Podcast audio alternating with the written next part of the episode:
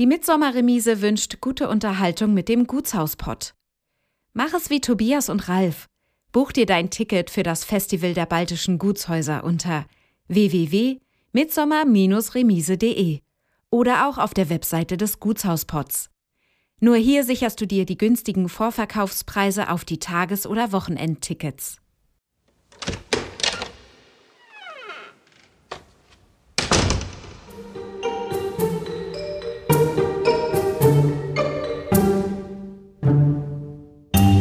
Kann mit einem im wahrsten Sinne des Wortes Federstrich aus einem Herrenhaus ein Schloss werden. Und wenn ich mich in die Zeit nach 1945 begebe, ist ein ganz wesentliches ja, Schlagwort gewesen der Politik. Wir müssen den Gutscharakter der Dörfer brechen.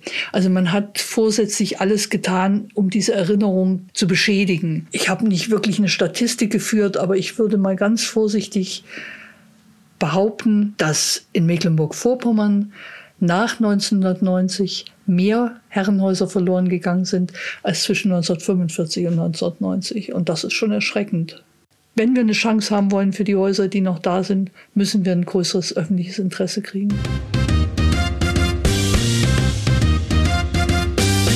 Du hörst den Gutshausport. Geschichten aus denkmalgeschützten Gebäuden in Deutschland. Menschen und ihre Häuser. Zwischen Ideal und Wirklichkeit. Eine Podcast-Serie von Ralf und Tobias.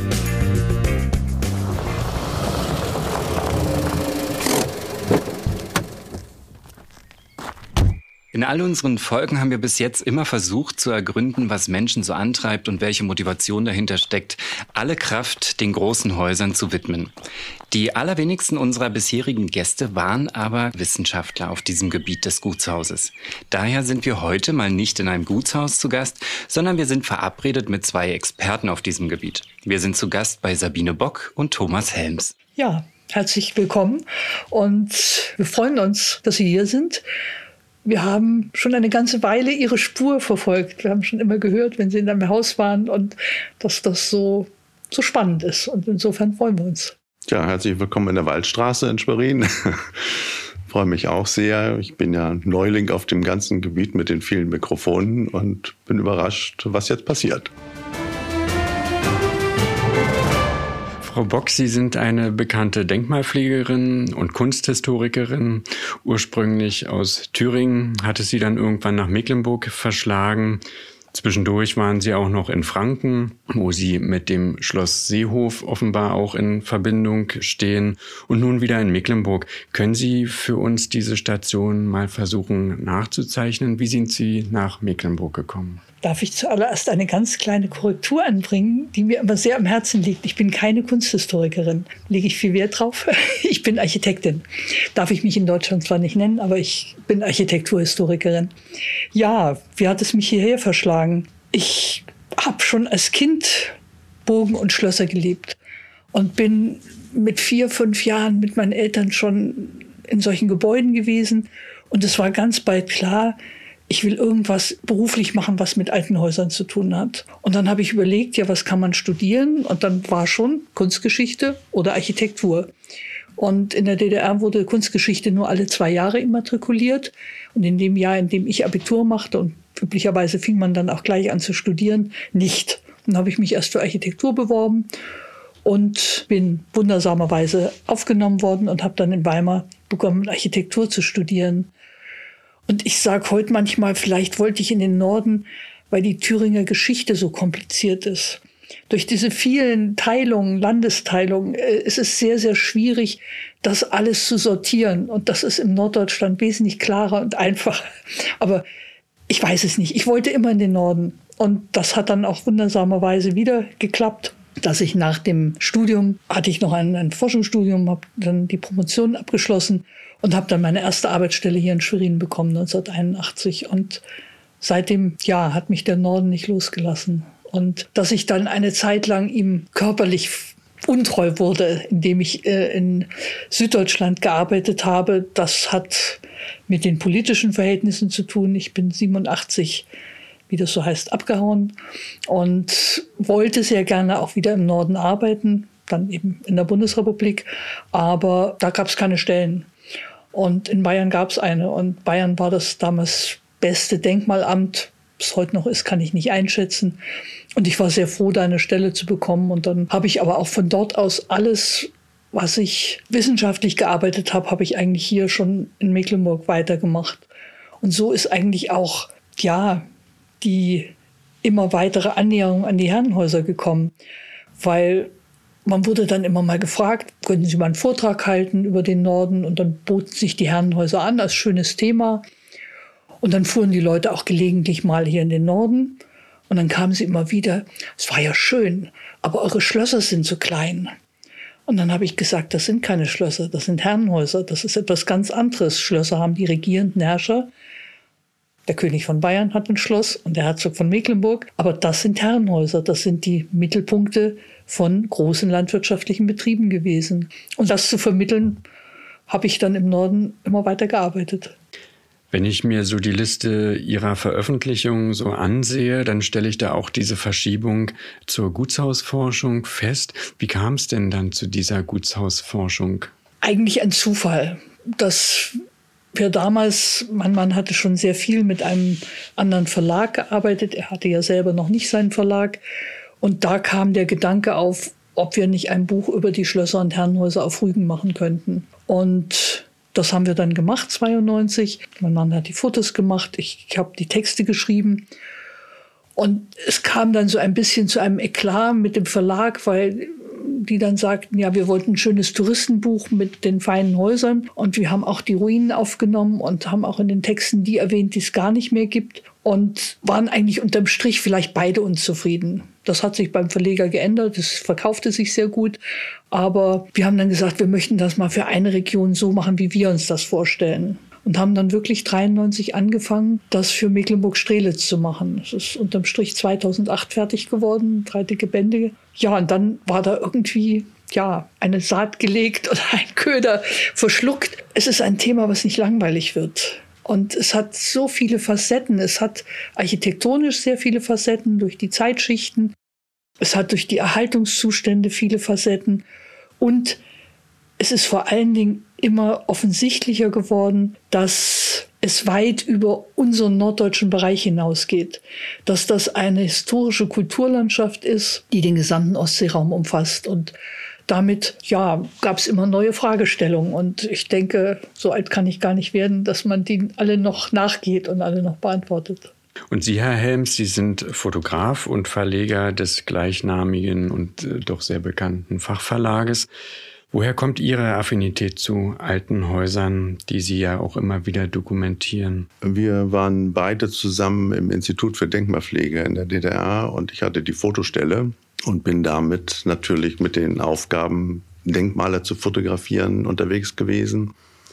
Es gab ein sehr schönes Projekt. Ähm, es wurde eine Bezirkstopographie, die DDR war in Bezirke eingeteilt, vom Norden hergestellt. Und ich bin mit Neubrandenburg angefangen und bin da mit meiner Kamera und mit meinem Fotozeug, mit meinem Auto wochenlang unterwegs gewesen und habe da natürlich auch hin und wieder mal ein Herrenhaus fotografiert, was meistens mit dem ABV endete, der mir das verbot, weil das war nicht so erwünscht. Ähm, aber es gab auch andere Dinge, wo ich dann auch mal in ein Haus gekommen bin. Und so war da eine Annäherung durch diese Tätigkeit erstmal fotografieren. Kirchen überwiegend für das Buch und Wohnhäuser, aber auch ein ganz bisschen Herrenhäuser. Und das haben wir dann durch das Rügen-Projekt, was wir uns selbst gestellt haben, haben wir dann ganz speziell nur mit den Herrenhäusern das gemacht. Und äh, das war natürlich sehr schön. Wir sprechen ja immer von der Bewahrung unseres baukulturellen Erbes. Lassen Sie uns doch mal durch die Brille von einem Wissenschaftler schauen, was diese Begrifflichkeit genau zu bedeuten hat. Ja, bewahren. Es ist natürlich ein Stichwort, das mehrere Aspekte berührt. Es fängt an von der rein materiellen Bewahrung, dass man also wirklich ein, ein Haus, das erhalten ist, das über die Zeiten verändert wurde, aber gut, schlecht, wie auch immer erhalten ist, dass man versucht heute, es für die Zukunft tauglich zu machen. Denkmalpflege ist keine Wissenschaft. Denkmalpflege ist ein unheimlich subjektives Geschäft. Und Sie werden bei jedem Denkmalpfleger eine andere Meinung hören. Und ich gehöre zu denen, die eigentlich immer gesagt haben, ein Haus muss mit seinen Bewohnern mit der Zeit auch sich entwickeln dürfen.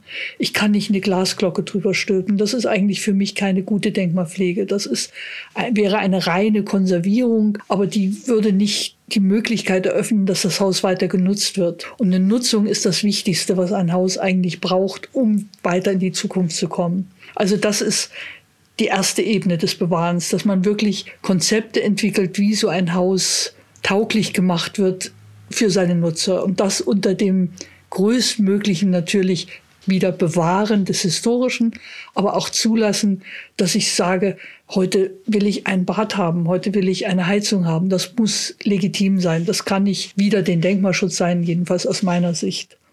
Eine zweite Ebene des Bewahrens ist, dass ich Erinnerungen bewahre, dass ich, ich, meine Generation, noch von Dingen weiß, die schon verloren ist und dass ich eine Verpflichtung habe, eine moralische Verpflichtung, solche Dinge vielleicht zu dokumentieren, um sie damit zu bewahren, die Erinnerung. Und ja, das denke ich sind so die zwei wesentlichen Aspekte Denkmalpfleger, Wissenschaftler, was Bewahren anbelangt. Aber was macht die Bedeutung von Denkmälern für Sie aus? Also worüber geben insbesondere Herrenhäuser möglicherweise Auskunft? Also allgemein ist für mich Denkmalpflege, die Beschäftigung mit Denkmalen eine legitime Möglichkeit, mein Leben dem, des Methusalem gleichzusetzen. Ich komme in Zeiten, ich, ich, umso genauer ich mich mit einem Denkmal in seiner Geschichte beschäftige, tauche ich in eine andere Zeit ein, eine Zeit, die vor meinem Leben war und die ich noch dazu kriege. Ist also einfach geschenktes Leben. Das ist für mich erstmal generell der Motor, warum ich mich so gerne mit Denkmalen beschäftige, dass man wirklich einen, einen solchen Gewinn hat an Wissen und Zeit. Und die Herrenhäuser, ja, ich habe mich am Anfang meiner denkmalpflegerischen Laufbahn, so mal leicht in Anführungszeichen zu setzen, mit technischen Denkmalen beschäftigt. Lag an meinem Mentor an der Hochschule und war auch nicht uninteressant, profitiere ich heute noch in vielen. Aber ich sage es jetzt mal ein bisschen überspitzt, wenn Sie eine Windmühle kennen, kennen Sie eigentlich alle. Also das ist eine wesentlich größere Stereotypie der, der Sachen. Aber wenn Sie ein Herrenhaus kennen, gibt es immer noch 20.000, die sie nicht kennen. Also da ist eigentlich jedes Haus hat so viele individuelle Aspekte. Die sind A durch die Zeit, in der sie entstanden sind, aber vor allen Dingen durch ihre Bewohner bestimmt. Und das ist vielleicht das Reizvolle an Herrenhäusern, dass es kaum eine Denkmalgattung gibt, die so sehr von der Individualität auch ihrer Erbauer Besitzer und Bewohner abhängt. Und das geht bis in die Gegenwart. Also das geht bei Häusern, die wir hier haben, hört das auch 45 nicht auf. Auch die Art der Flüchtlinge, die dann in ein Haus gekommen sind, hat darüber bestimmt, wie ein Haus aussieht heute. Und das ist, glaube ich, das, was die Herrenhäuser so zum unerschöpflichen Quell der Neugierde machen. Schlösser und Gutshäuser, die beiden Begriffe, die werden ja oftmals fälschlicherweise, muss man sagen, auch immer synonym gebraucht, vor allen Dingen nur in eine Richtung. Also die Gutshäuser, die werden oftmals auch als Schlösser bezeichnet. Können Sie diese beiden Begriffe vielleicht für uns mal auseinanderziehen? Also, ich bevorzuge zunächst anstelle von Gutshäusern den Begriff Herrenhaus, weil für mich ist ein Gutshaus jedes Gebäude, das zu einem Gut gehört. Das ist also so der erste Ansatz. Und der zweite ist, dass die Begriffsbestimmung Schloss, Herrenhaus kann sich von einer Minute zur anderen bei einem selben Haus ändern. Es kann mit einem, im wahrsten Sinne des Wortes, Federstrich aus einem Herrenhaus ein Schloss werden. Nämlich wenn ein regierender Herzog ein solches Haus kauft das sagt eigentlich das Wesentliche. Die Schlösser sind die Häuser der regierenden Herrscherfamilien. Das können auch Jagdschlösser sein, Nebenresidenzen, aber es sind die regierenden Herrschenden, die die Schlösser besitzen. Es ist eigentlich eher eine rechtliche Formulierung als eine Baudefinition. Und die Herrenhäuser sind eben die Mittelpunkte der großen landwirtschaftlichen Güter, der zunächst Rittergüter, gab dann ja auch noch ein paar andere. Aber wie gesagt, wir hatten vorhin im Vorgespräch ja über Schloss Plüschow schon mal es angesprochen. Aus Schloss Plüschow wurde 1803, glaube ich, mit einem Kaufvertrag aus einem Herrenhaus ein Schloss. Weil der Erbprinz von Mecklenburg, Friedrich, hat dieses Gut gekauft und hat es zu einer kleinen Nebenresidenz gemacht. Ich hoffe, das war Soweit kurz und knapp. Es ist nicht so, ich habe einen Kollegen, den ich sehr schätze, der immer die Definition hat, wenn es einen Turm hat, dann ist es ein Schloss. Das haut nicht hin. Aber sagen Sie, warum findet sich dieser Haustypus vor allen Dingen rechtselbisch? Also es ist ja eigentlich der Bereich, der diese Herrenhausforschung auch abdeckt. Ja, hat historische Ursachen. Wir sprechen ja auch von dem links elbischen Bereich vom Alten Reich. Geht zwar auch in Teilen äh, auf die rechte Seite der Elbe, aber im Wesentlichen ist es wirklich der, der linkselbische Bereich. Und im sogenannten Alten Reich, das ja schon seit dem hohen Mittelalter äh, besiedelt ist und, und eine hohe Kultur entwickelt hat, gab es immer eine Ausgewogenheit zwischen den Regierenden, zwischen dem Adel und zwischen den Städten. Also da hat es ein, ein Macht, äh, ja, eine, eine Austarierung der Macht gegeben. Und der Adel hat dort keine Chance gehabt, so stark zu werden, dass er gegenüber den Herrschenden in eine dominante Stellung kommen konnte. Und die Gebiete, die wir früher mal Ostelbien nannten, heute hat es einen relativ komplizierten Begriff, die sind also erst im 11., 12. Jahrhundert besiedelt worden. Durch die Christianisierung war ja dann auch eine neue Bevölkerung. Und hier sind mit Ausnahme weniger Städte an der Küste keine großen Städte entstanden. Das heißt, die Macht hat sich aufgeteilt zwischen den regierenden Herrschern und dem Adel. Der Adel hat ja zunächst Funktionen für den Herrscher inne gehabt. Äh, sie haben Ritterdienste geleistet. Sie mussten, wenn irgendwelche Fäden, Auseinandersetzungen waren, für den Herrscher da sein. Und sie haben ja auch für den Herrscher das Land bewacht. Sie durften ja selber keine Burg bauen. Das war ein herzogliches oder königliches Regal. Sie haben auf diesen Burgen gesessen. Und als es anfing, dass Söldner günstiger wurden, als die Ritter zu unterhalten, so am Ende des Mittelalters, sagt das immer etwas lax, wurden die Ritter arbeitslos. Wir hatten keine Funktion mehr. Das ist die Zeit, die ihnen dann den Begriff Raubritter eingebracht hat, wo dann wirklich das Federecht ausgenutzt wurde, äh, erbarmungslos. Und dann kam eigentlich die Idee, die Herrscher hatten ja die, ihre Ritter mit Land ausgestattet zu ihrem Unterhalt. Also sie hatten zehn Bauern, 20 Bauern, die für die Versorgung dieses Ritters mit zuständig waren. Und dann kam der Kipppunkt, dass der Ritter merkte, ich kann das Land ja viel effektiver nutzen. Nicht mehr nur, damit ich versorgt werde und meine Familie, sondern sie haben die Güter angelegt und sind marktfähig geworden. Sie haben also für den Markt produziert. Und das konnte nur passieren da, wo die Städte nicht als Gegenpol da waren. Und so sind die Gutsbesitzer letztendlich immer reicher geworden und der Herrscher wurde immer abhängiger von ihnen, musste sich verschulden und musste ihnen immer mehr Rechte zugestehen. Und so ist das zu dieser Herausbildung, dieser Dominanz, dieser Gutswirtschaft im ostelbischen Bereich gekommen. Und eine ähnliche Entwicklung haben wir eben im Osten bis ins Baltikum. Wir haben es im Norden Dänemark. Schweden ist so ein ganz klein bisschen gemischt, aber wir haben es auch in Finnland. Es ist also ein Phänomen der Entwicklung rund um die Ostsee. Wenn Sie so ein Haus besichtigen, haben Sie eine besondere Herangehensweise? Suchen Sie nach bestimmten Dingen vor Ort? Ja, also der erste Punkt ist die Neugierde, dass man überhaupt, man sieht irgendein Foto, man liest in einem Buch irgendwas über ein Haus und sagt, das klingt spannend, da, da scheinen Dinge zu sein, die ich noch nicht kenne oder die besonders ausgebildet sind. Und so kommt man erstmal dazu, in dieses Haus zu gehen. Und dann habe ich für mich so, das habe ich auch in der praktischen Denkmalpflege gemacht, ich fange immer am Dach an und gehe bis zum Keller. Das ist so mein Rhythmus und wir machen das zusammen, dass wir dann da durchgehen. Und das Verrückte ist, was uns immer wieder und verstärkt passiert, man hat ein Bild von dem Haus. Also ich habe zwei schöne Beispiele der letzten Zeit.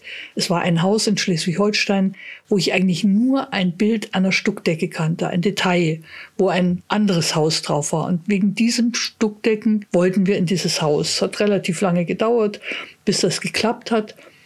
Die Stuckdecke ist unterm Strich sowas von unwichtig geworden, uninteressant, weil das Haus voll von anderen spannenden Dingen war. Und das ist vielleicht dann ein Punkt, da wir ja nicht nur nach der schönen Fassade oder dem Saal gucken, sondern uns, sagen wir so, vom Fundament bis zum Abort alles interessiert, dass es so unendlich viel in den Häusern gibt, was noch nie jemanden sonst interessiert hat. Also in diesem speziellen Schleswig-Holsteiner Haus war dann zum Beispiel etwas, was wir bis dahin nur im Baltikum einmal gefunden hat, ein aus gestempelten Backstein bestehender Fußboden. Also wo die Fußbodensteine aus Backstein sind entweder gestempelt oder in Formen gepresst worden. Und sie haben also so einen Relieffußboden. Also etwas ganz Sensationelles. Und dann gab es eine, eine ganz wunderbare Stuccolustro-Malerei und es waren jede Menge solche Dinge. Und das ist eigentlich, ja, das Vorgehen dann, dass man, wie gesagt, man, man hat ein Köderbild, wirklich ein Bild vor Augen und dann will man das Haus sehen und dann fängt man systematisch an und guckt von oben nach unten, was es so alles zu bieten hat. Herr Helms, aus der Sicht eines Fotografen schaffen Sie Licht und Schatten an historischen, bedeutenden Motiven einzufangen? Ja, ich gebe mir Mühe. Bleiben wir mal bei dem Dachstuhl, der erwähnt war zuerst. Da ist natürlich die Fachfrau dann diejenige, die die Verbindungen kennt und mir sagt, worauf es ankommt und versuche eigentlich immer die Aufnahmen in dem Licht zu machen, was dort an vor Ort vorhanden ist und vielleicht mal ein bisschen aufhellen. Aber das ist dann schon mit Raumbildern nicht mehr machbar. Das muss schon so funktionieren und suche dann selber nach Details. Wenn ich dann erstmal, so wie beim Pilze sammeln, gesagt kriege, das ist ein Steinpilz, dann gehe ich in den Wald, dann hole ich auch Steinpilze. ist es natürlich im Dachstuhl und in anderen Räumen genauso. Nicht? Vielleicht mal so, der Abort wurde ja auch erwähnt.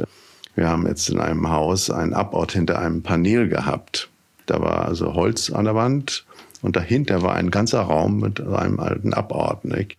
Äh, ja, mach mal ein Foto. Ne? Das, ist, äh, das ist dann schon eine Herausforderung, da äh, voranzugehen, um dieses dann zu einem Bild zu machen. Ne? Dann gibt's alle Techniken von der professionellen Kamera bis zum iPhone äh, wird da alles eingesetzt und es wird. Gibt es Lieblingsmotive, wenn man an so einen Ort kommt als Fotograf?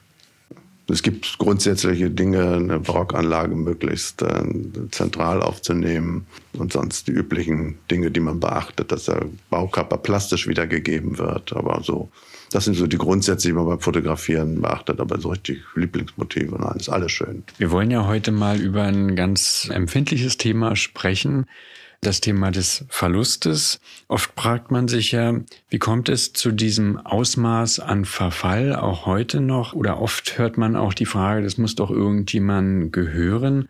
Sie haben viele Häuser gesehen. Was sind Ihrer Meinung nach die, in den meisten Fällen die institutionellen Gründe, die zu so einem Verlust führen? Also wenn man sozusagen von heute ausgeht, die Verluste, die wir heute zu verzeichnen haben. Und die Verlustgeschichte an Denkmalen ist ja viel länger, als die Gegenwart uns das weiß macht. Äh, würde ich sagen, dass das Grundproblem heute insofern schon ein institutionelles ist, als 1990 die Welt neu geregelt wurde. Ich sage mal nun in diesem Teil Deutschlands, wo die Verfallserscheinungen leider auch die höchsten dann sind an Herrenhäusern, äh, hat man eine Entscheidung getroffen, mit vielen politischen Gründen, über die man jetzt nicht, ja, man könnte darüber diskutieren, muss aber nicht. Man hat die Häuser von ihrem Umland getrennt. Und damit ist eigentlich für viele Häuser das Schicksal besiegelt gewesen, weil sie können selbst wenn es noch so klein ist, ein Herrenhaus, ist es ja doch größer als ein normales Einfamilienhaus. Und um ein solches Haus zu erhalten, bedarf es einfach verschiedener Grundlagen. Das fängt mit an, dass sie eigentlich ein relativ intaktes Umfeld brauchen, dass sie sich nicht ein wunderbares Haus mit viel Aufwand, meist auch viel Geld instand setzen, wenn sie ringsrum, ja, sagen wir mal, Plattenbauten, Wirtschaftsgebäude, Stallungen stehen haben. Also sie brauchen einen Respektabstand, einfach einen, einen ordentlichen Abstand. Sie brauchen einen Park dazu, einen Garten wenigstens. Das ist oft abgetrennt worden. Und ein Haus, das schon von der Seite her so beschnitten worden ist, hat es natürlich unheimlich schwer, jemanden zu finden, der sagt, hier investiere ich Zeit, Kraft, Geld, um das wieder herzurichten. Also das, denke ich mal, ist so der, der allererste wichtigste Grund, warum es zu so vielen äh, Verlusten gekommen ist seit 1990. Das Zweite ist, dass sie natürlich auch eine wirtschaftliche Grundlage brauchen, um so ein Haus instand zu setzen und auch vor allen Dingen instand zu halten. Das ist ja ein Punkt, der oft vergessen wird, dass zuerst die große Kraft notwendig ist, es instand zu setzen, aber sie müssen es ja permanent pflegen und sie müssen ja etwas damit tun. Also brauchen sie auch eine wirtschaftliche Basis. Das kann ganz klassisch die Landwirtschaft sein. Gibt es ja ein paar sehr schöne Beispiele, wo wieder Landwirtschaft und Haus zusammengehören. Und da funktioniert das auch. Aber das ist eben eine bewusste politische Entscheidung gewesen, das zu konterkarieren. Also das ist schon wirklich institutionell verursacht, dass da Verluste von Häusern zu verzeichnen sind. Und auch wenn Sie sagen, ich richte ein Ferienhaus oder richte Ferienwohnung in dem Haus ein oder mache ein Hotel, was schon immer nicht mehr so die gute Lösung ist, aus meiner Sicht, brauche ich auch entsprechendes Umlandumfeld. Also da glaube ich, lässt sich in fast allen Fällen, wo wir aktuell Hausverluste zu verzeichnen haben, die Ursache ausmachen. Ein zweites ist natürlich dass diese Häuser 40 Jahre lang, ja, man kann schon sagen, diffamiert worden sind. Also wenn ich heute in Archiven versuche, zur Geschichte des Hauses was rauszufinden und wenn ich mich in die Zeit nach 1945 begebe, ist ein ganz wesentliches ja, Schlagwort gewesen der Politik, wir müssen den Gutscharakter der Dörfer brechen. Also man hat vorsätzlich alles getan, um diese Erinnerung zu beschädigen.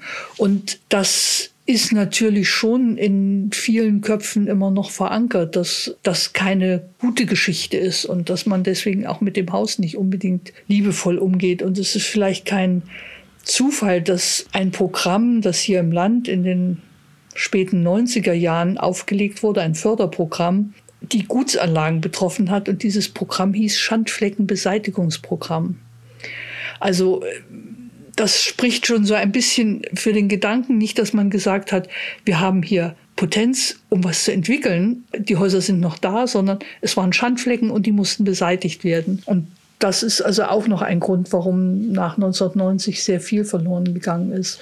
Und ich habe nicht wirklich eine Statistik geführt, aber ich würde mal ganz vorsichtig behaupten, dass in Mecklenburg-Vorpommern nach 1990 mehr Herrenhäuser verloren gegangen sind als zwischen 1945 und 1990. Und das ist schon erschreckend.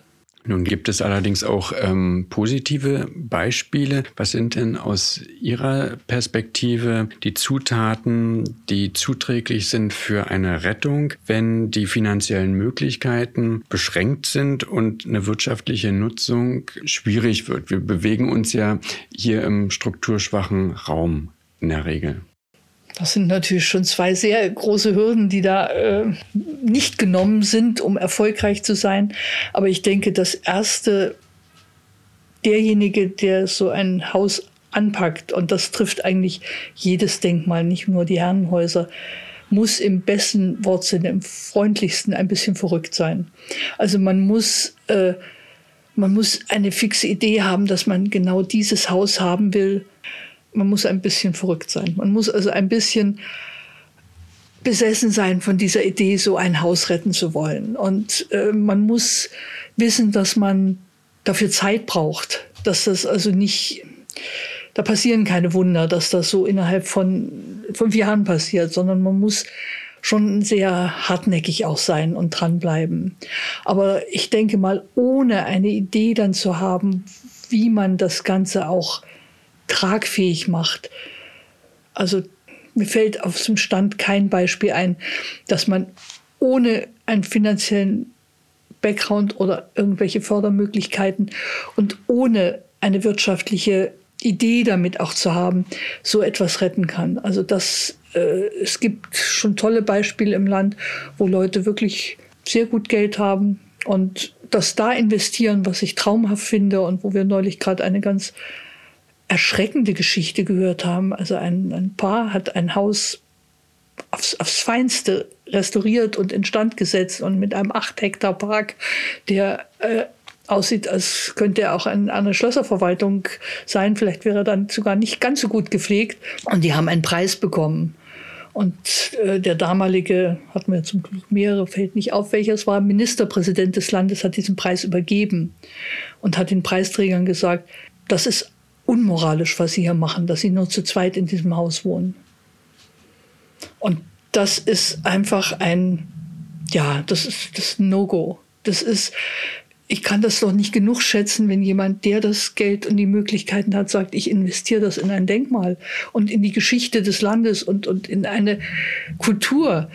Also das hat mich, hat mich sehr fassungslos gemacht. Aber es gibt eben auch Beispiele, dass Leute, die wirklich nur mit einem sehr kleinen Geldbeutel sowas anpacken, die entweder einen großen Freundeskreis haben, die zuhelfen und wo es dann der Gedanke ist, ja, ich habe ein schönes Sommerquartier, immer alles legitim.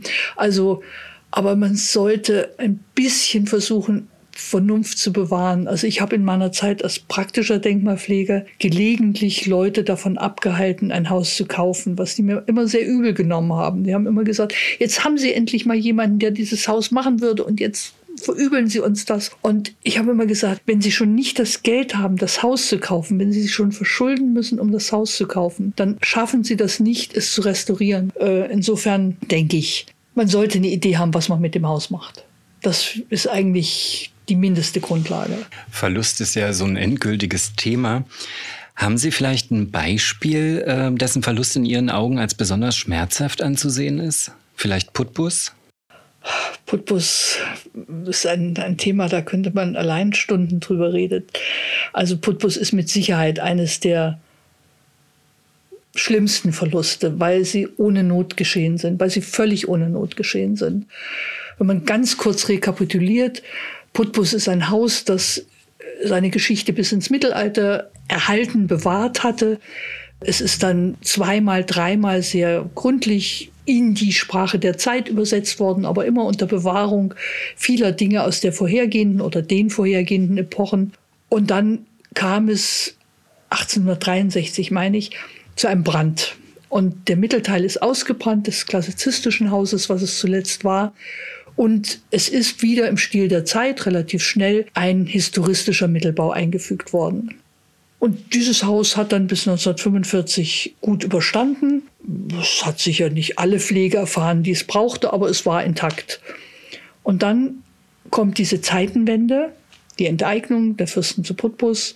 Und dann kommt die Denkmalpflege sag's jetzt, es sind die eigenen Kollegen gewesen, aber es war die Zeit, die zwar durch das zerstörte oder, oder stark beschädigte Stralsund fahren mussten, wo alle Kraft notwendig gewesen wäre, Dinge, die beschädigt waren, wieder instand zu setzen und sagen in Putbus, der Historismus ist furchtbar und wir bauen das Haus auf den Zustand von vor dem Brand zurück und reißen ohne Not diesen historistischen Mittelteil ab. Und das ist etwas, dass man sich heute eigentlich gar nicht mehr vorstellen kann, dass man das macht. Und am Anfang war noch Geld da. Es ist dann tatsächlich der eine Flügel so rekonstruiert, restauriert worden, dass er wieder dem Zustand vom Brand glich. Aber der Mittelteil war offen. Und dann ging das Geld aus. Und dann kamen die Schäden. Und dann kam das Abbruchkommando. Und dann ist das Haus in zwei Etappen gesprengt worden.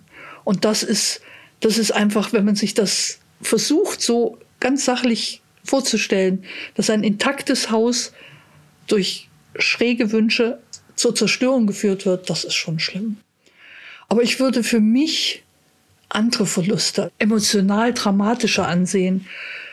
Eigentlich sind es eher oft kleine, bescheidenere Häuser, die ja durch Missachtung der Würde des Hauses leer stehend gelassen wurden. Und wenn wir auf der Insel Rügen bleiben, als wir 1992 das erste Mal intensiv fast alle Herrenhäuser und alle Spuren von Herrenhäusern nachvollzogen haben, die es auf der Insel gibt, haben wir sehr viele Häuser bewohnt erlebt, die es heute nicht mehr gibt. Nach 30 Jahren.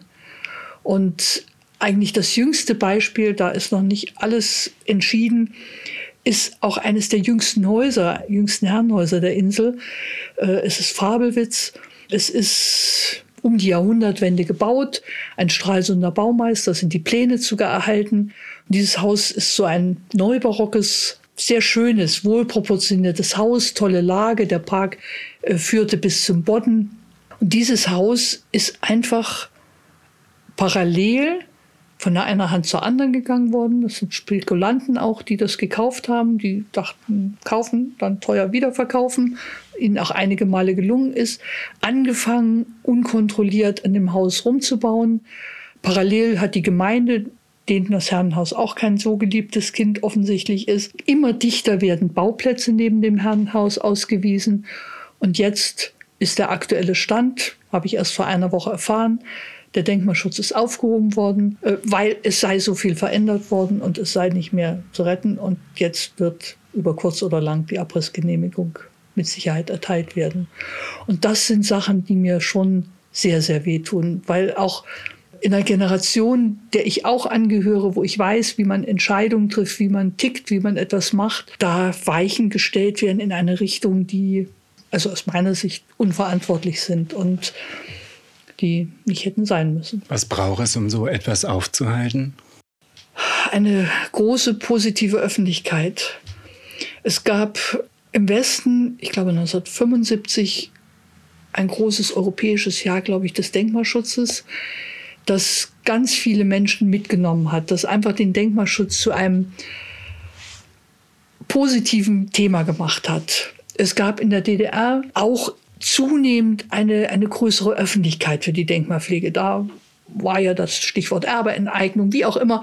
Aber es gab eine große Öffentlichkeit. Und es ist in den letzten Jahren eine, eine merkwürdige Diskrepanz aus meiner Sicht entstanden. Auf der einen Seite ist es das schlimmste Gespenst, was man jemandem vorhalten kann. Dein Haus steht unter Denkmalschutz. Das ist eine Bedrohung für die einen. Und für die anderen, wenn sie sich das angucken, das Interesse der Leute, wenn sie in Mecklenburg die Mitsommerremise sehen, wenn sie den Tag des offenen Denkmals sehen, es ist ja ein großes Interesse da. Und das, denke ich, ist eigentlich die einzige Chance, dass man da und letztendlich, was Sie machen mit dem Podcast, ist auch ein Mosaiksteinchen dazu, einfach Leuten die Qualität, die Schönheit dieser Sachen nahezubringen und zu sehen, das sind interessante Sachen wenn ich es am Beispiel der Kirchen einmal sagen kann, man muss vielfach die Leute an die Hand nehmen. Mein Mann Thomas hat 2003 umgestiegen von heute auf morgen auf die Digitalkamera einen großen, tollen Bildband über die pommerschen Kirchen machen dürfen. Ich bin mit unterwegs gewesen, waren aber keine Hilfskräfte mehr nötig, weil Digitalkamera war im Block und im Stück. Und, und dann habe ich die Leute beobachtet. Die, man hat den Kirchenschlüssel und wenn die Kirche plötzlich auf ist, kommt sofort ein Mensch. So, und dann habe ich zwei, drei Kirchen, habe ich so geguckt. Entweder blieben sie am Eingang stehen, guckten kurz rum, gingen wieder. Aber ich dachte, sie sind ja erstmal schon interessiert, sonst wären sie nicht reingegangen. Und die zweite Gruppe ging rein und egal wie groß und klein und wie reich ausgestattet die Kirche war, in acht Minuten waren sie wieder raus. Und dann habe ich angefangen, die Leute anzusprechen. Ich habe gesagt, ich habe Zeit, soll ich ihnen was erzählen? Ich bin die Leute nicht wieder losgeworden. Und das, denke ich, ist so ein Punkt, Vieles der Sachen muss man, wenn ich ein kaputtes Haus sehe, sagen 99 Prozent der Leute, oh, kaputtes Haus, schieb weg.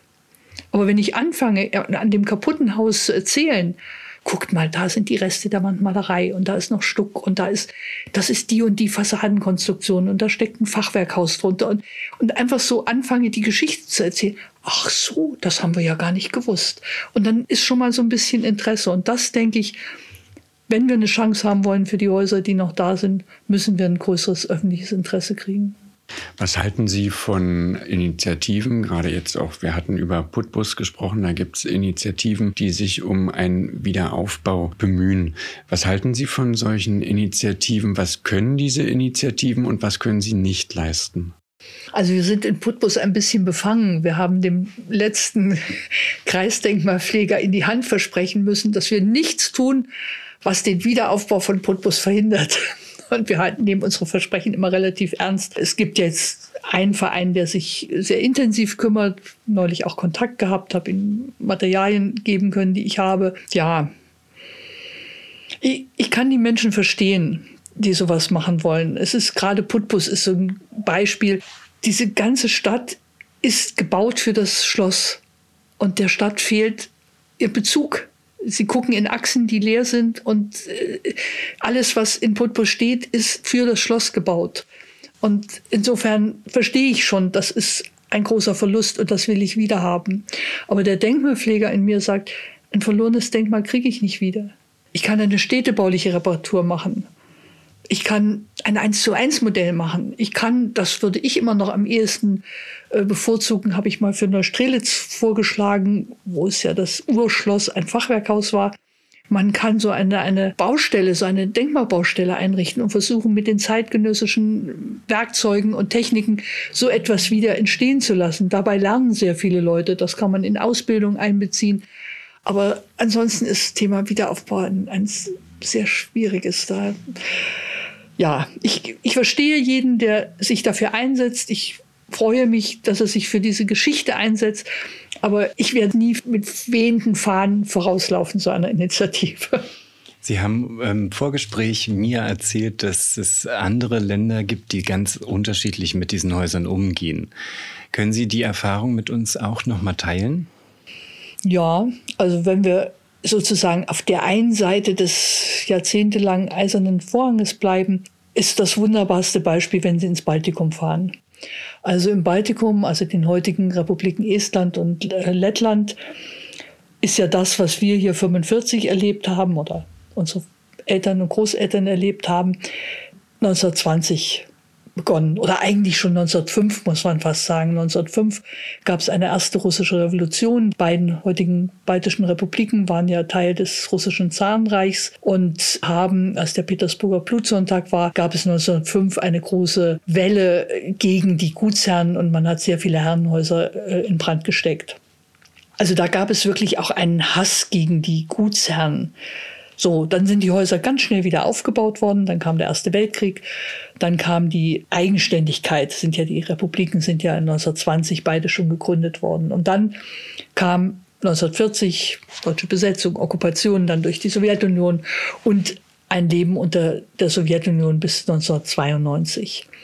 Und in diesen Ländern sind auch viele Häuser verloren gegangen. Aber die erhaltenen Häuser werden mit einer solchen Achtung behandelt also es gibt zum Beispiel sehr, sehr viele Häuser, die schon zum Teil 1920 zu Schulen wurden. Da gibt es richtig, in beiden Ländern gibt es Vereinigungen, Estland heißt es Moisaskola, also Herrenhausschulen, die sich auch austauschen und wir haben ein so ein schönes Erlebnis, wir haben viele Erlebnisse in solchen Häusern, aber eins hat uns, glaube ich, besonders beeindruckt. Wir waren nicht angemeldet in dem Haus und hatten unseren Zettel, was wir machen. Und äh, die Putzfrau war die erste, die mir über den Weg lief und sie nahm meinen Zettel und ging dann damit ins Lehrerzimmer. Und dann kam die Deutschlehrerin und begrüßte uns und würde uns gerne alles zeigen. Und dann klingelt es.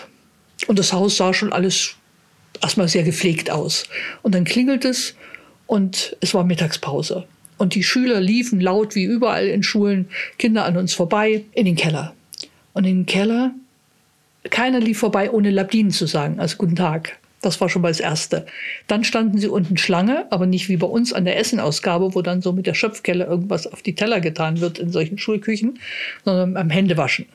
Und dann setzten sie sich an gedeckte Tische, wo dampfende Schüsseln, Kartoffeln, Gemüse, Hacklöschen gab es, standen in einer wunderbaren Atmosphäre und aßen. Also es war schon mal die Art, wie man in so einem Raum den Alltag lebt. Und dann kommen sie in die Klassenzimmer, da haben sie tolle Wandmalerei, da haben sie einen barocken Ofen, da haben sie noch einen barocken Einbauschrank und dann haben sie das Whiteboard und die modernste Technik, die sich vorstellen können, mit denen Kinder lernen können. Und das ist so etwas, wenn hier ein Herrenhaus zu DDR-Zeiten in eine Schule umgebaut worden ist, hatte dies möglichst so auszusehen, als wäre es ein DDR-Neubau. Alles raushauen, was irgendwie alt war und putz ab und glatt und sonst wie. Und das hat es dort nie gegeben. Vielleicht mit dem bösen Sprichwort, Armut ist der beste Denkmalpfleger, vielleicht war noch weniger Geld da.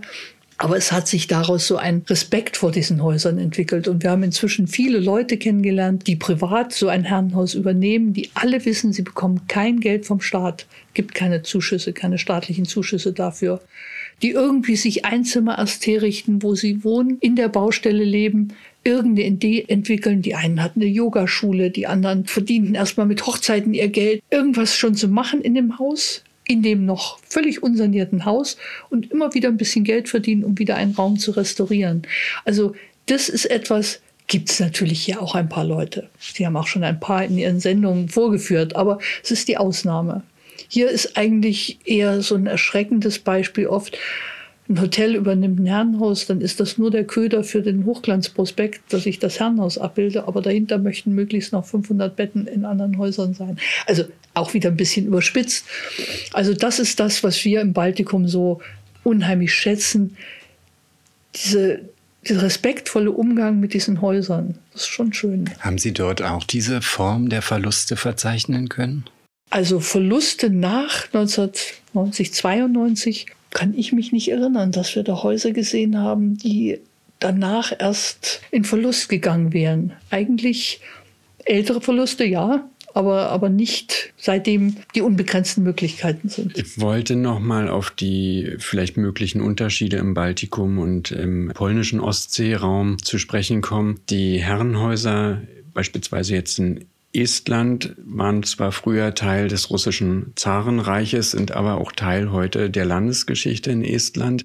Wie sieht denn die Sache in, im polnischen Ostseeraum aus, wo die Häuser ja nicht unbedingt Teil der eigenen geschichtlichen Wahrnehmung sind? Da rede ich jetzt vielleicht vom Schloss Donauschlobitten, wo ja das Inventar erhalten ist, ist heute in Dobaluk und in Berlin zu besichtigen und das Haus ist eine Vollruine. Sonst ist es bei uns eher andersrum. Da existiert das Inventar nicht, aber die Häuser existieren noch halbwegs in einem Zustand. Wie ist der Umgang in Polen? Also das ist natürlich zunächst ein riesengroßer Unterschied. Also in Estland, in Lettland ist die Bevölkerung sozusagen immer die gleiche geblieben. Die Mächte haben gewechselt. In den ostpreußischen, westpreußischen, hinterpommerschen Gebieten hat es ja einen regelrechten Bevölkerungsaustausch gegeben. Und es sind ja sehr wenige Menschen meist nur nachgekommen. Also es ist ja nie wieder die Bevölkerungsdichte erreicht. Man hat, glaube ich, sehr, sehr lange dort überhaupt keinen Bezug zu diesen Häusern gehabt. Man hat ja vielfach nicht mal zu den Bauweisen Bezug gehabt. Wir sind mal auf einer ganz tollen Tagung in einem Herrenhaus in Hinterpommern gewesen von einer europäischen Akademie, wo es um Architektur und Pflege der Architektur ging. Und da haben polnische Kollegen einen Vortrag gehalten und haben angefangen, das Fachwerk für sich zu entdecken. Wir haben erst so ein bisschen ich sage schon abschätzig gesagt, na, nun muss uns doch keiner erklären, wie ein Fachwerk konstruiert wird, bis wir begriffen haben, was das für ein Riesenschritt ist, dass sie sich mit dem Fachwerk beschäftigen und sich auseinandersetzen. Und wenn man weiß, wie Fachwerk auf Polnisch heißt, nämlich übersetzt wiederum preußische Mauer, weiß man, das ist nicht die eigene es ist schon die Hauslandschaft, da haben wir keinen Fachwerkbau.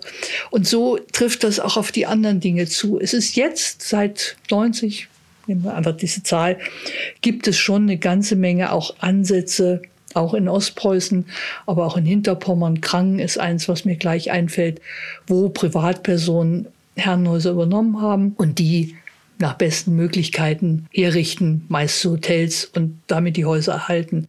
Aber es ist die Zahl der Verluste und der Ruinen, wenn Sie da heute durch das Gebiet Hinterpommern, Ostpreußen fahren, ist immens. Und weil Sie Schlobitten ansprachen, es gibt ja ein, ein zweites ganz wichtig, es gibt viele wichtige Häuser in Ostpreußen, aber ein zweites, da sind wir ganz konkret ein bisschen beteiligt gewesen. Das ist Steinort. Steinort der Lehndorfs, ja, erhalten.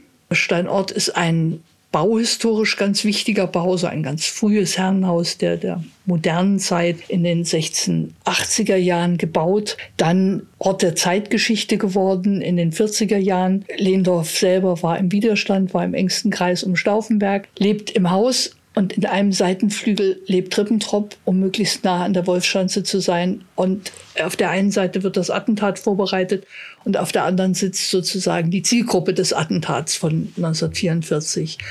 Und dieses Haus sollte verkauft werden an einen Investor.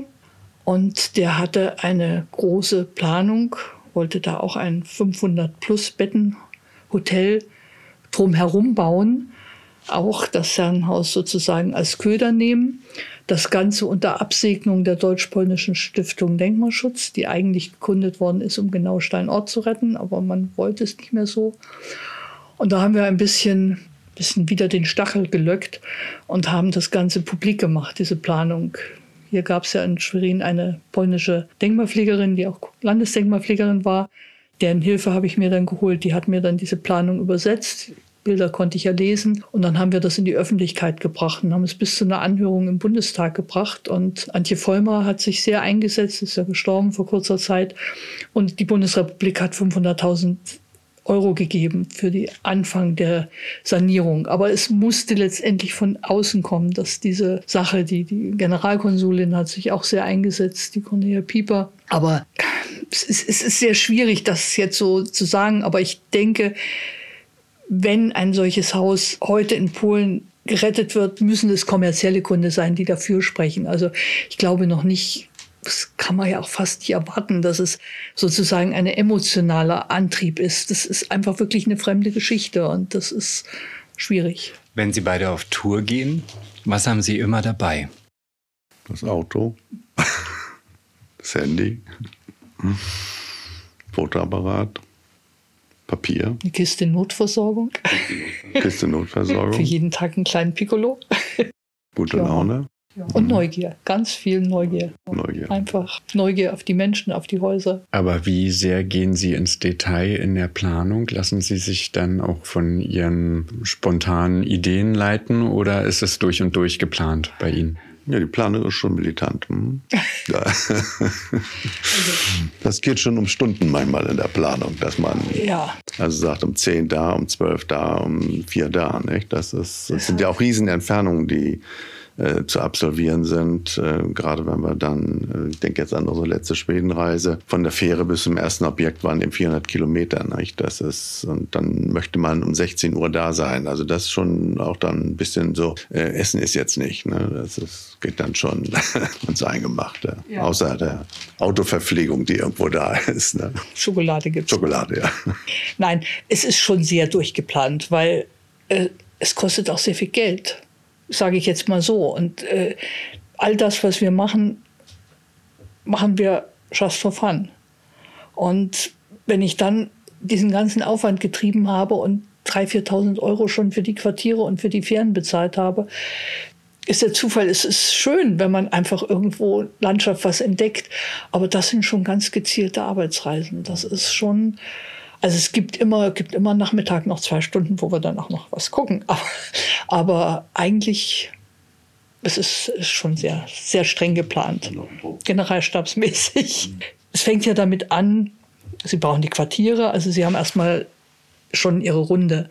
Und dann kann ich ja heute selbst in Schweden, nein, in Schweden, nicht selbst in Schweden, in Schweden auch nicht mehr spontan unbedingt in ein Museum gehen. Also dazu muss man sagen, die Museen in Herrenhäusern in Schweden haben im Allgemeinen nur in den Sommermonaten auf. Und die sagen zu Recht, dass sie da keinen Massenbetrieb draus machen. Und wenn ich also komme und das kleine, wunderbare Herrenhaus von Herrn Linné sehen möchte, dann kann da eben bloß viermal am Tag eine Gruppe von 20 Leuten rein. Und die Schweden interessieren sich für ihre Geschichte, also stehen da auch etliche. Das heißt, ich muss im Vorfeld auch alle Eintrittskarten kaufen für diese Häuser, die ich über den Weg besuche. Und die die nicht offiziell zugänglich sind, muss ich ja irgendwo die Kontakte machen und muss sehen, da lassen sie uns rein. Wir hatten also einen Fall, das ist ein Badezimmer von 1680. Das wollte ich natürlich unbedingt sehen. Und da kann ich nicht sagen, wir probieren es mal, wir klopfen mal und ob die uns nett finden und vielleicht sagen, ihr dürft mal in unser Badezimmer gucken. Also das muss schon organisiert sein, dass das funktioniert. Oder ich denke mal an eine ganz frühe Phase, kommen wir wieder zu dem Anfang des ersten Rügenbuches, wo wir also mit dem Messtischblatt gefahren sind um dann sämtliche Häuser zu erfassen, also auch die, die nicht mehr da sind, um noch Reste zu finden, wo wir dann wirklich an der Kreuzung gestanden haben, gesagt, 600 Meter den Weg lang, 300 Meter biegen wir ab, dann fahren wir dahin und siehe da, im Wald stehen zwei Nussbäume. Nicht? Und dann findet man vielleicht auch noch drei Ziegelsteine. Da hat das Haus gestanden. Also so äh, bis ins kleinste Detail kann man das auch dann planen und machen, ja. Mhm. Sie sprachen gerade von der ganz frühen Zeit. Jetzt sitzen wir vor einem Stapel, ich glaube mit 18 Büchern direkt über Herrenhäuser. Erinnern Sie sich als Fotograf an Ihr allererstes Motiv in dieser Welt der Herrenhäuser? Ich würde mal so sagen, es gibt mit Sicherheit irgendwo mal das erste Bild, wo ich ein Herrenhaus fotografiert habe, aber äh, eher dann vielleicht im Auftrag oder unbewusst. Äh, nein, kann ich nicht sagen. Ich kann mich daran erinnern, dass mein erstes Architekturfoto, was ich bewusst gemacht habe, vom Staatstheater. Das war ich aber zwölf oder 15, ich weiß gar nicht wie viel, ja. Viele fragen sich wahrscheinlich, warum Sie, gerade Sie, kein Herrenhaus haben. Dann hätten wir keine Zeit für ein anderes Herrenhaus. Und außerdem hasse ich es zu bauen. Ich habe zwar Architektur studiert, aber ich hasse Baustellen. Und ich habe doch ein Herrenhaus. In der Waldstraße. 25 Meter Fassade, vier Geschosse. Ne? Zwei Grünpflanzen im Hof. Also, das ist schon die Dimension etwa, nicht? Das ist. Ein Stadtpalais. Wahrscheinlich. Also, nein, das ist ja umgangssprachlich eine Mietskaserne? Aber haben Sie für sich persönlich ein Haus, das für Sie eine übergeordnete Rolle spielt, in den letzten Jahren entdecken können? Eins, was bei Ihnen besonders Eindruck hinterlassen hat und ähm, was Sie vielleicht auch geprägt hat? Das wechselt eigentlich immer. Das kommt immer wieder eins zum anderen. Also ich glaube, lange Zeit war es ein Haus in Strelitz, was uns sehr beeindruckt hat. Am Anfang waren wir da auch dreister oder mutiger. Also als wir da dann in Strelitz 93 angefangen haben, standen ja auch viele Häuser leer und da sind wir dann eben auch durch offene Kellerfenster mal eingebrochen, was wir heute nicht mehr machen. Also nicht nur, weil es nicht mehr so gut geht, sondern auch, weil es gehört alles jemandem und man sollte es vorher klären. Aber damals sind wir schon noch in manches Haus auch so rein. Und das ist ein Haus 1744, glaube ich, ganz zauberhafte Proportionen und, und es war so viel da. Es war zwar im 19. Mal überformt, stand schon leer, Vandalen waren auch schon drin, aber es gab noch so viele Spuren, auch von dem barocken Haus. Hat uns sehr, sehr beeindruckt. Und dann sind wir geflogen und sehen aus dem Flugzeug, da steht hinterm Haus ein Hänger mit Schutt. Wir sind aus dem Flugzeug in Trollenhagen raus ins Auto und sind dahin gefahren, um zu gucken, was da passiert.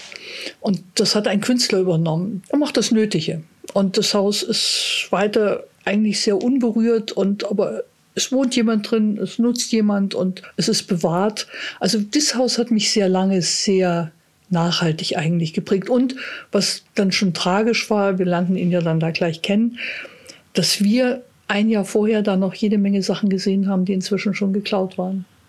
Und wir ihm nur noch die Fotos zeigen konnten. Und aktuell ist es eigentlich das eine schwedische Haus, genau das, von dem mein Mann erzählte, wo wir am ersten Tag von der Fähre kommend hingefahren sind. Das hat ein bisschen eine Vorgeschichte, da wollten wir eigentlich letztes Jahr schon sein. Und da hat uns das Museum, das wird von einem Museum betreut, ist aber nur einmal im Jahr 14 Tage geöffnet, versetzt.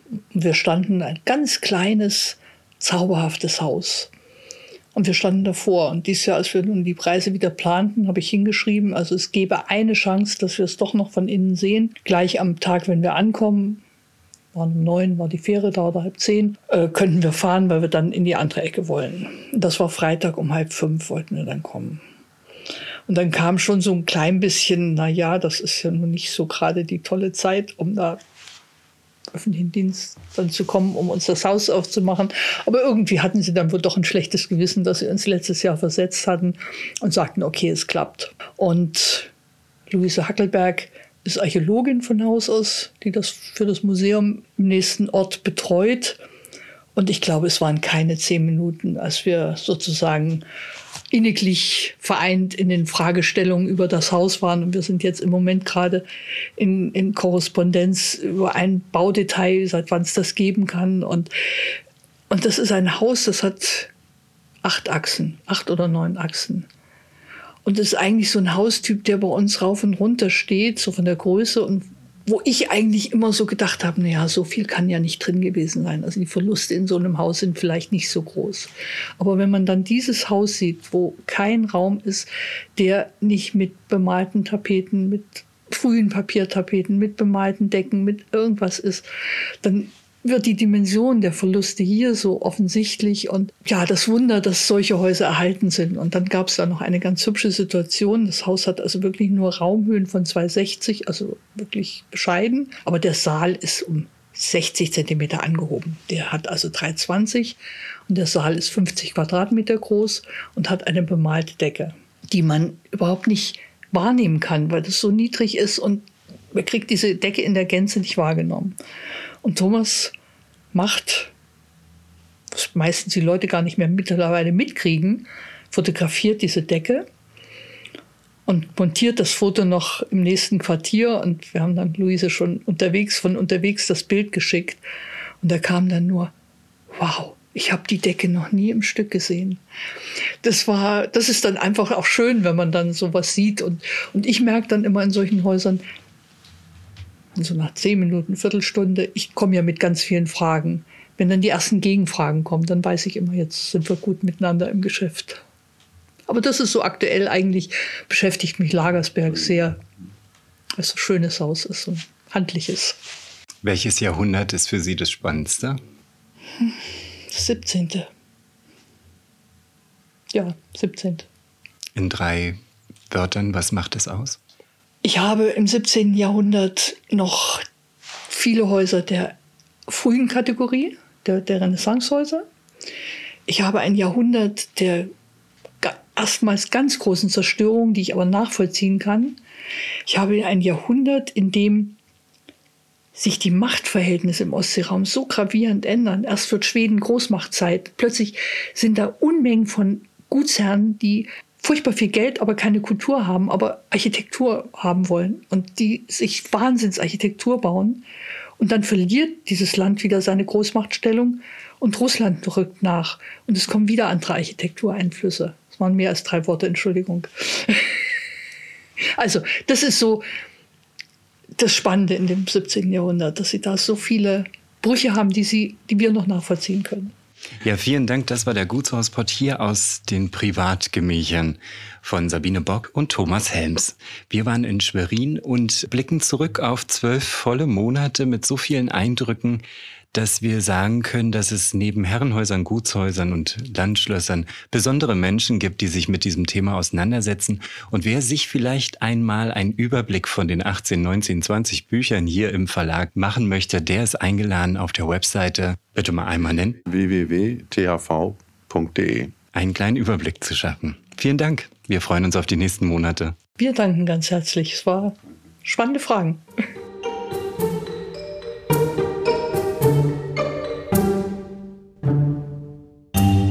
Schön, dass du unseren Podcast gleich bis zum Ende gehört hast. Wenn dir dieser Podcast gefallen hat, hinterlass uns gerne eine 5-Sterne-Bewertung in deiner Podcast-App. Und wenn du mehr von diesem Gutshauspod hören möchtest, dann abonniere gleich hier unseren Podcast und unseren YouTube-Kanal. Wir freuen uns auf dich. Bis bald.